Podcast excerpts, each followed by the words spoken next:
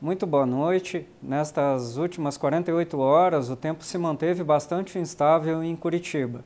Na quinta-feira, tivemos uma precipitação em torno de 22 milímetros e nessa sexta-feira, até o início da noite, temos mais quase 40 milímetros de chuva. Ou seja, já estamos com quase dois terços da média do mês de agosto. A última vez que tinha, tivemos chuvas desta magnitude aqui na capital foi no mês de junho.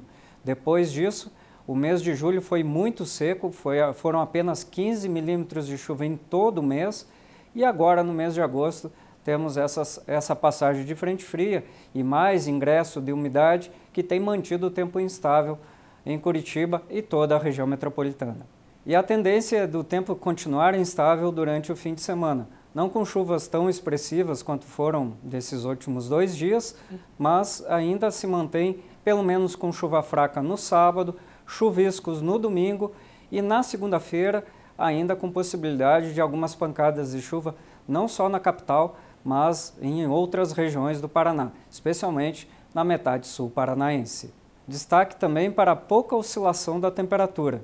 Ontem e hoje tivemos temperatura bastante baixa durante a tarde, no sábado vai continuar assim, com temperatura mais amena, apenas entre domingo e segunda-feira que aumenta um pouco a temperatura, mas mesmo assim se mantém num padrão mais abaixo do que o normal. Com as informações do tempo, Lisandro Jacobson, meteorologista do CIMEPAR.